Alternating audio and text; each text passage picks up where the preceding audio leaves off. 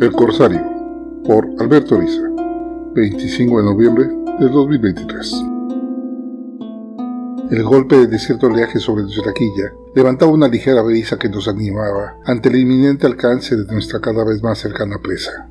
La fuerza del viento, transformada en velocidad, solo era comparable con nuestra sed de fortuna al alcance de ese desprotegido galeón. Pese a habernos visto hace cuatro horas, su enorme masa apenas le permitía ser arrastrado por el viento que hinchaba sus velas más de todas esas horas, de ver a los marinos subir y bajar como hormigas, empeñados en tensar las velas, poco lograban, pues la panza gigante del enorme barco poco podía para arrastrar su vientre entre ese continuo oleaje en contra. Lo divisamos como un punto contraponiéndose al sol. Llevábamos una semana desde que dejamos nuestro último botín, unas casuchas pesqueras que abandonaron al vernos. Poco pudimos conseguir para llenar las bodegas, salvo la bendita agua, que sustituía la pestosa reserva que administrábamos a razón de una taza tres veces al día para cada hombre. Seguramente cuando notaron nuestra decidida trayectoria de encontrarlos, supieron que no éramos otro navío que cruzaba por casualidad. Ya después de un par de horas, cuando identificamos la bandera española, ellos debieron notar nuestra bandera roja, símbolo de la amenaza de sangre si no se rendían. Ya cuando trazaron rumbo para alejarse, era demasiado tarde. Nuestra delgada fragata no tenía competencia con ese elefante reumático. El cortés anuncio de nuestra profesión, la piratería, tras lanzar un cañonazo en la lejanía, había sido recibido con miedo. Un capitán curtido hubiera aceptado su destino y bajado las velas, enviarnos a avitallamientos en pangones y evitando así la violencia. En respuesta a nuestra sonora advertencia, los semidesnudos hombres subían a abrir todas las velas buscando alejarse de nosotros, sin lograr ninguna ventaja.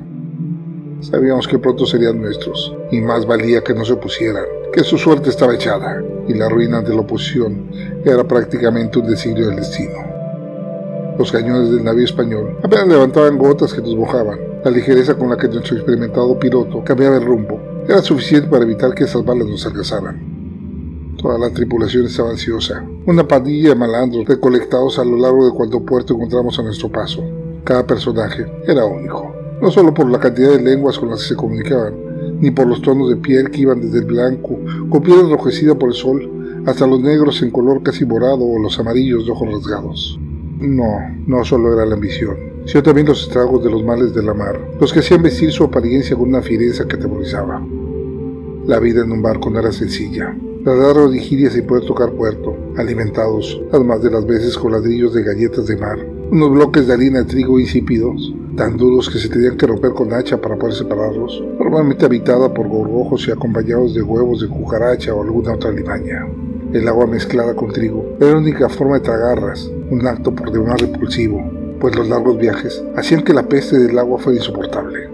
El encontrar un barco que pudiéramos asaltar, más que joyas, era una promesa de comida menos rancia de lo que disponíamos. El intercambio de cañonazos comenzó a ser una constante, nuestra ligereza hacía fallar los tiros. Solo dos lograron golpearnos abriendo huecos de hasta una brasa en la popa, pero nada que impidiera nuestro curso.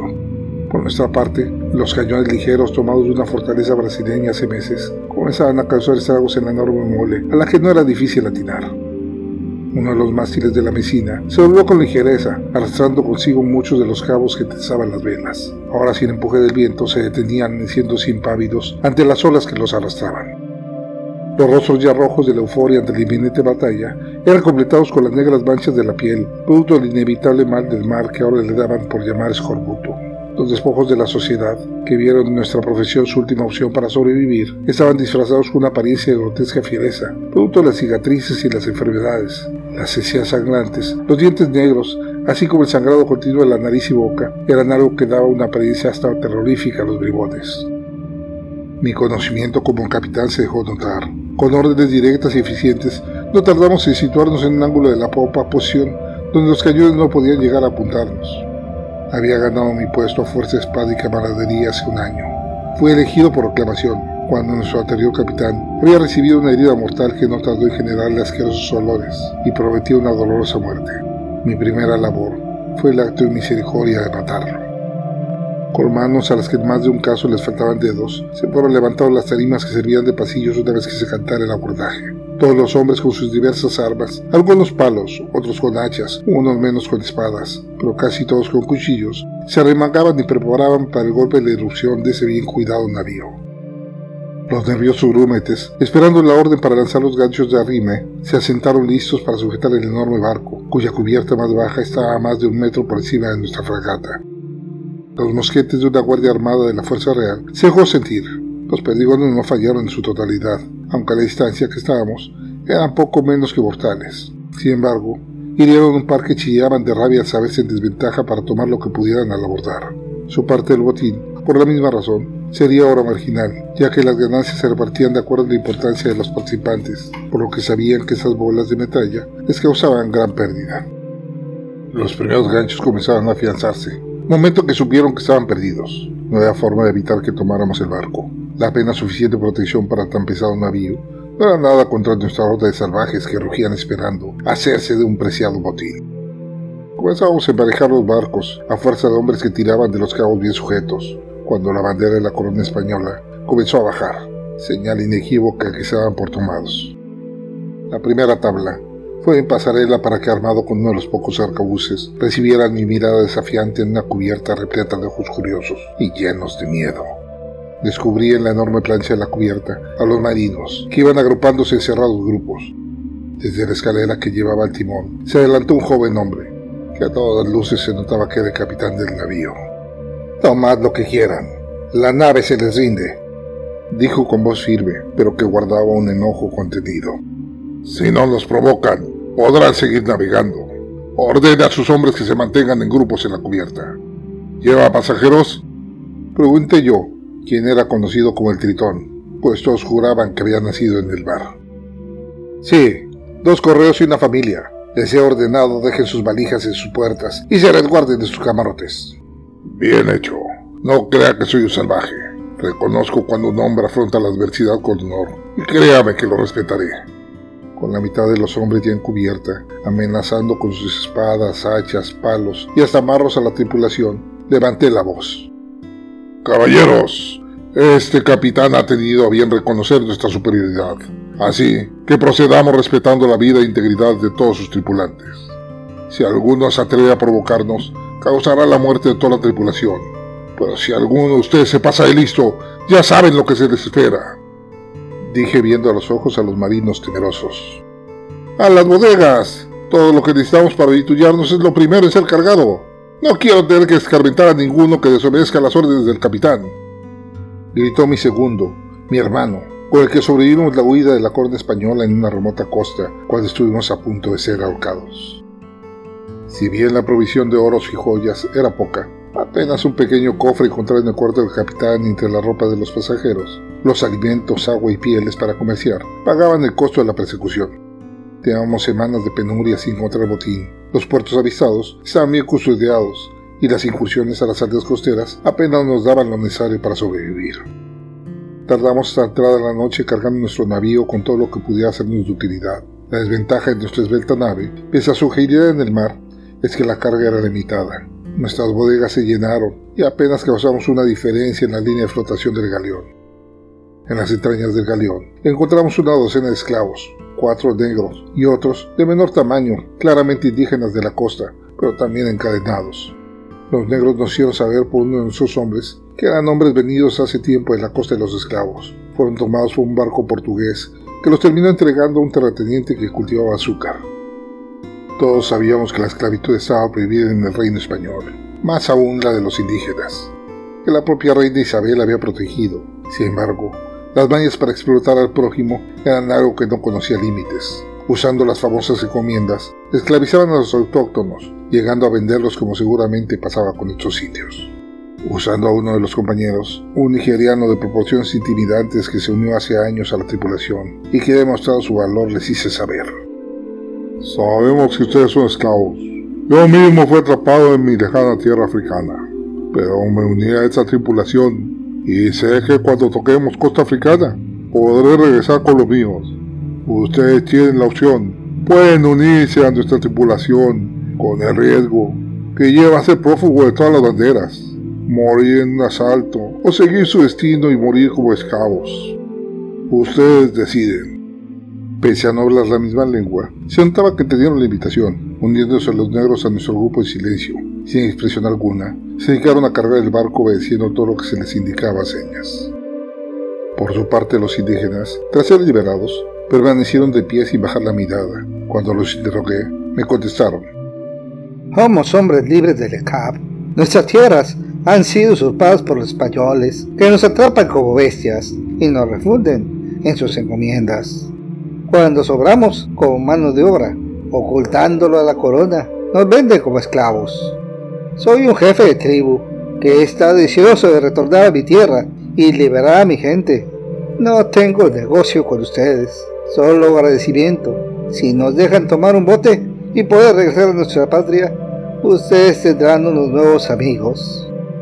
No tenía caso discutir con esos pequeños hombres de cuerpo firme y recio. Les concedí descargar el esquife que llevaba el gran barco, y cuando partimos, ellos ya tomaban el viento en dirección al canal que los llevaría al Caribe. Tras los normales incidentes de alguien aferrándose a sus pertenencias, que no pasaban una cabeza rota o unos cuantos golpes, el atraco fue limpio. Dejamos a la deriva el navío, no sin antes cortar las jarcias, para que no pudieran seguirnos. El cambio de cuerdas les tomaría algunas horas, tiempo suficiente para que no nos encontraran más. La borrachera generalizada, después de un atraco, no importaba que fuera tan sencillo como este o una batalla sangrienta, era suficiente excusa para que el licor embruteciera a la tripulación. Solo los que había nombrado como guardias permanecían en sus sentidos. Los demás se sumían en el embrutecimiento del licor que en forma de cuatro toneladas habíamos tomado del galeón.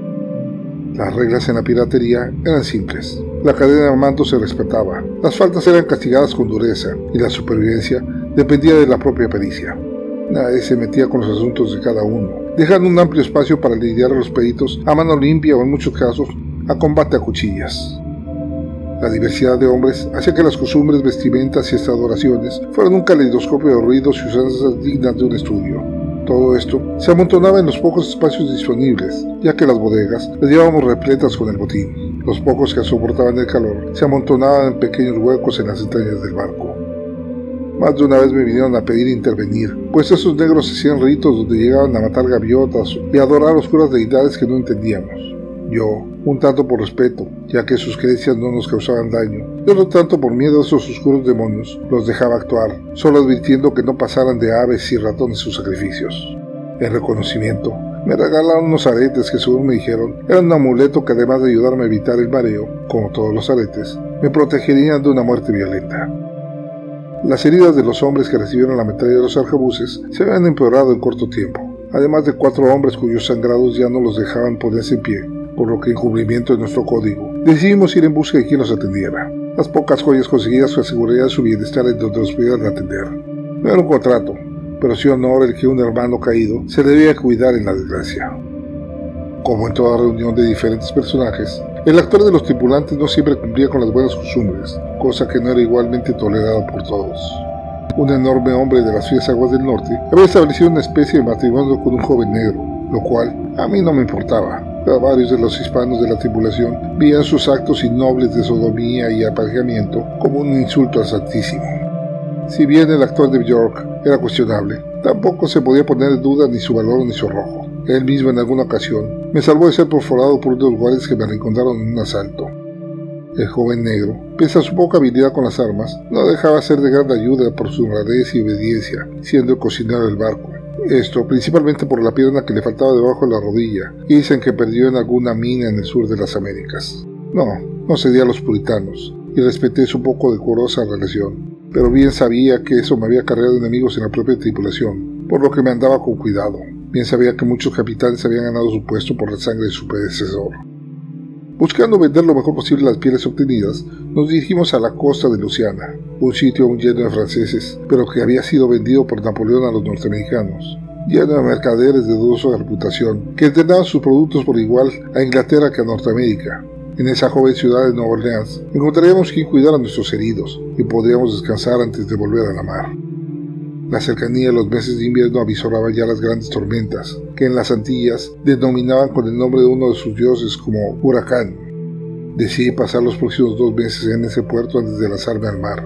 Mi plan era tomar los primeros envíos de plata que bien sabía acumulaban en La Habana, aguardando esos meses de difícil navegación. Cuando la tripulación recibió su parte del botín, coloqué resguardo a nuestros heridos y finalicé la entrega de nuestra carga, me quedé sin nada que hacer. La mayor parte de los hombres no regresarían viendo vía. Algunos buscarían ocuparse con los contrabandistas, Otros buscarían suerte en los pueblos del norte, y algunos más, si no morían en alguna taberna, se desesperarían y estarían con algún otro barco pirata. Coincidí en la taberna donde me hospedé con el aristócrata Lafitte, que a diferencia nuestra, era un corsario, es decir, contaba con una patente que le autorizaba el saqueo, pagando un impuesto a la corona francesa, lo que lo hacía algo más legal que nosotros. Tras Trafalgar, la flota inglesa se ha vuelto cada vez más fiera. Fuimos perseguidos por dos de sus naves en las cercanías de la Española por pensar que éramos los que habíamos hundido un barco de bandera inglesa. Decía un capitán de marcado acento portugués mientras se repartían las cartas. Uy, uy, esos británicos que inventaron mi profesión nos han traicionado. Ahora que saben que somos los principales mercaderes para sus odiados hijos norteamericanos, han iniciado su proceso de eliminarnos. Mi propia bandera me está cuestionando ya algunas acciones. Nuestro tiempo se está agotando. El mal que parecía infinito ahora se ha reducido y encontramos enemigos cada vez más frecuentemente. Yo ya tengo muchos años en la mar Creo que es tiempo de que encuentre una playa pasible, una joven india que me cuide, pasar mis últimos días en una paz que nunca he conocido. Dije sin pensarlo. Oh, así lo haré yo. En una aldea de pescadores llamada Cisal, he ido construyendo mi retiro, una pequeña finca donde he venido mudándome. Tal vez en un año esté en ese paradisíaco lugar, dejando esta vida incierta. No era el primer capitán que lograba salvar la vida en esta azarosa profesión. Mundaka, con el que me inicié en la piratería, se había retirado a una larga isla llamada de las mujeres, un callo de largas playas blancas, a las que cada vez que me cruzaba aprovechaba para dejarle semillas de flores y pasar una buena velada recordando viejos tiempos. La idea se comenzaba a entrar en mis huesos. Pese a mi vida entre las olas, ya la sangre, el permanente conflicto y las penurias de la profesión me comenzaban a fastidiar. Mi ganada fortuna buen recaudo, cosa muy rara en nuestro gremio, era suficiente para acabar mis días y los de mis descendientes si llegaba alguna vez. No lo había decidido, pero sabía que si encontraba el lugar, simplemente abandonaría el barco. El buscar atracar esos galeones bien protegidos que llevaban la riqueza de la Nueva España no era labor sencilla. Una docena de barcos nos uníamos para dispersar la flota, esperando dejar a un carguero suficientemente aislado para atraparlo, mientras la flota de guerra se distraía en los intentos de los demás. Solo un barco logramos asaltar al costo de cuatro barcos de nuestros hermanos hundidos. La mayoría de los tripulantes se habían ahogado o eran rematados a disparos al paso. En general, la marina no aprendía a nadar, pues al fin de cuentas era solo prolongar la muerte en un mar tan inmenso. El festín de carne que los tiburones se daban con nuestros hermanos es algo que difícilmente puede olvidarse. En mi caso, una pequeña galera me alcanzó y por poco me toma prisionero. La lucha a mano armada fue sangrienta no era lo mismo que enfrentar a guardias por contrato. Estos eran soldados forjados en las grandes batallas europeas, que no se ocultaban al ruido de un cañón. Cuando nos sorprendieron por la espalda, solo nos enteramos por el golpe cuando se liberó un pasadizo bien afianzado por el que, en orden militar, más de 20 soldados iniciaban una sistemática toma de nuestro barco. La mitad de la tripulación murió por los impactos de los arcabuces, que en bien entrenado proceso acababan con nuestros intentos de cargas. Apenas avanzaban e iban arrebatando a daga a los caídos. Ya arrinconados en la proa del barco, fue cuando se me ocurrió usar la bodega como pasaje y caer encima de ellos por la espalda. Dije a los hombres sin avisar nada. Solo los seis a mi alrededor me siguieron en silencioso gesto. La oscuridad del vientre de nuestra embarcación era absoluta, por lo que aprovechando esa vieja costumbre, cambié el parche que me cubría el ojo izquierdo, para tener una visión clara en esa oscuridad. Haciendo esfuerzos sobrehumanos por mover la carga, logramos llegar a la escotilla de popa. Con cuidado, la abrimos y arrastrándonos nos dispersamos. El espectáculo era cruel. Un comandante con un profesional voz gritaba las instrucciones para que una de las tres líneas se adelantara, mientras que las dos de la retaguardia recargaban sus mosquetes. Mi voz de ataque fue el grito de dolor del comandante al ser atravesado por mi espada. Mis hombres, sin perder un instante, hicieron lo mismo con los de la tercera fila, rompiendo más de un cráneo de un solo golpe de hacha. Los cuchillos perdían su brillo metálico para cubrirse sangre que salpicaba por doquier. La espiada batalla se generalizó cuando los ocultos de proa cayeron sobre los sorprendidos fusileros. No sé cuántos maté, pero en un momento mi sable se atoró con un cuerpo que al caer me lo robó de la mano. El verbe sin defensa fue aprovechado por uno de los uniformados, que armado con un puñal se me abalanzó. Por un momento sentí que la muerte por fin me había alcanzado. El golpe del martillo del gigante nórdico fue una inesperada salvación. Como si fuera un cascarón, destrozó la cara salvándome de una muerte segura. Al momento solo una rápida mirada fue mi agradecimiento, pero en ese instante supe que en caso de encontrar mi retiro, él sería mi propuesta de capitán. El descontrol causado por nuestro ataque fue aprovechado por los sobrevivientes que sin misericordia cayeron sobre los asombrados soldados, que al perder el orden no era más que una horda de desesperados luchando por su vida. El combate fue rápido con los que estaban en nuestro barco. Apenas nos liberamos, no lo pensé. Me lancé por la misma plataforma en busca de los tripulantes del barco que huían despavoridos al ver dos fieros tomando su rápido barco. No tuvimos piedad alguna. La sangre de nuestros hermanos solo podía limpiarse con la de nuestros enemigos. Los que temerosos se rendían, les dábamos sin preguntar un degüello rápido para acabar con sus vidas. Al emperifollado capitán me di el gusto de que después de ser golpeado hasta el cansancio por mis hombres, colgarlo del mástil para que todos los enemigos temblaran ante nuestra bravura. Lavar la cubierta fue la más tétrica de las labores. Yo mismo me incluía en la labor. El encontrar una mano, una oreja o incluso sesos sobre las desgastadas tablas nos recordaba nuestra mortalidad y los peligros de nuestra profesión. El botín logrado, dado los pocos que sobrevivimos, debería haber sido un alivio, pero el costo fue muy alto. Era suficiente, estaba decidido. Mis días de navegante alcanzaban su fin. Solemne, en un improvisado acto de despedida, cada uno a su modo y creencia, despidió a los caídos hermanos de sangre, con los que apenas hace unas horas compartíamos un trago, peleábamos por unos dados o simplemente recordábamos nuestras tierras de origen. Lanzamos los cuervos mutilados a la jauría de hambrientos escualos que los devoraban al instante. Fue un doloroso espectáculo. La embarcación, arrebatada a los españoles, además de ligera y rápida, estaba en perfectas condiciones. Ordené a la tripulación que tomaran dicha nave y yo, junto con York, su pareja y tres hombres, conduciríamos nuestra vieja fragata. Los vientos eran propicios y el clima estable. Los dejé alistando la nave para su nueva función. Los vientos me fueron favorables. Poco más de cuatro días después, llegaba a la cercanía de la isla de mujeres. Bajé el esquife y me despedí sin detenerme. Todos mis tesoros me acompañaban y mi vida como forajido del mar se daba por terminada.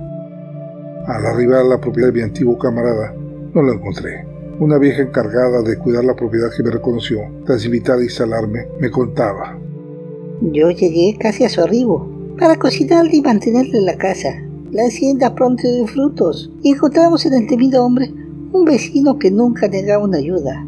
Todos conocíamos la fiereza que le precedía, por lo que nadie siquiera pensaba en intentar acercarse a sus tesoros. En alguna ocasión, algún pirata de paso intentó robarlos en la noche. Su cuerpo apareció en cuatro partes al amanecer cerca de su barco. Era un hombre que intimidaba con la mirada, pero todo cambió cuando descubrió a la Martiriana, la hija del Gómez y de la Pantoja, una chiquilla de una belleza espectacular propia de esta tierra. La llamamos la trigueña, la muchacha de cabello largo y ondulado, esbelta de ojos verdes y piel bronceada por el sol del Caribe, le robó el corazón de inmediato. La chiquilla, como era propia de su edad, veía al fiero hombre como un viejo. Él nunca tuvo el valor de abordarla. Caminaba hasta el poblado para verle las tardes desde la playa. Fue cuando decidió hacer de su hacienda un palacio para la chiquilla.